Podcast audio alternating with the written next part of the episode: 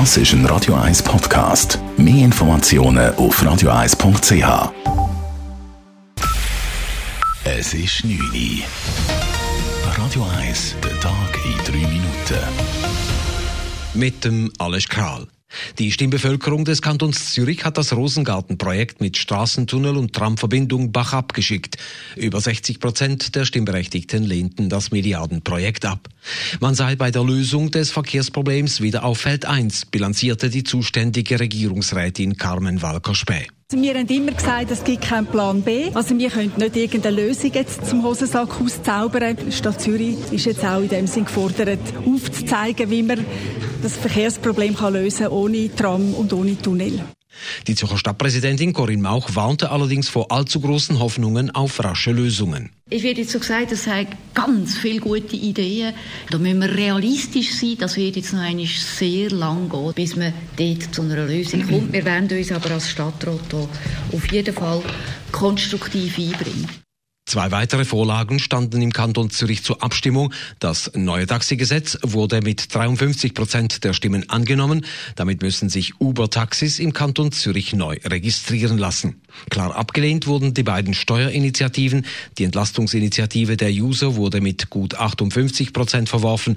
Die Mittelstandsinitiative der Jungfreisinnigen erhielt sogar über 70 Prozent Nein-Stimmen. In der Stadt Zürich sagten 71 Prozent der Stimmbevölkerung Ja zur städtischen Überbauung auf dem Areal des Tramdepots Hart.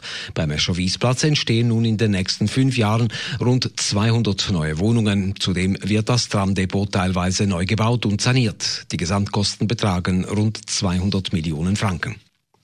Die Antirassismus-Strafnorm wird um das Kriterium der sexuellen Orientierung erweitert. 63 Prozent der Stimmbürgerinnen und Stimmbürger haben die Vorlage gut geheißen.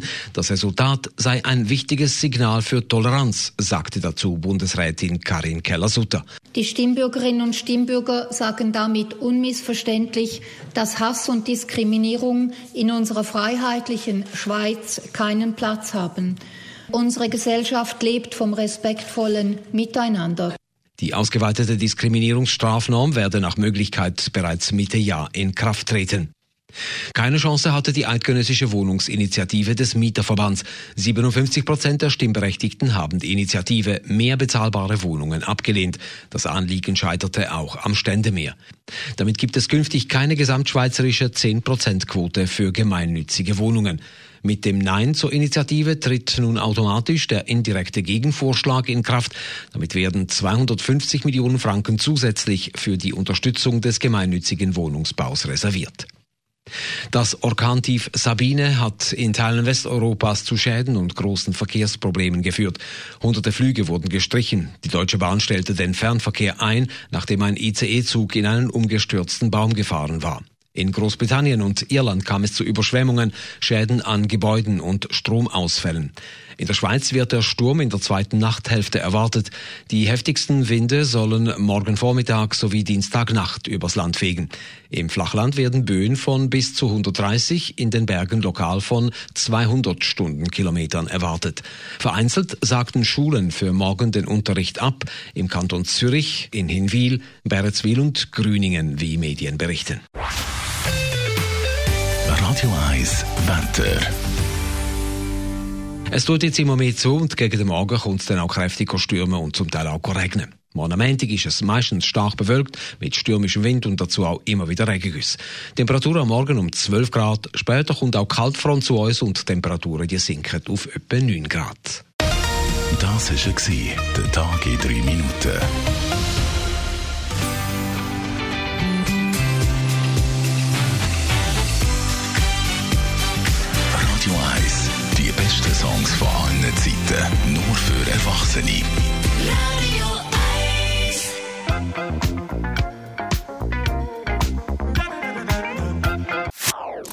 Das ist ein Radio 1 Podcast. Mehr Informationen auf radio1.ch.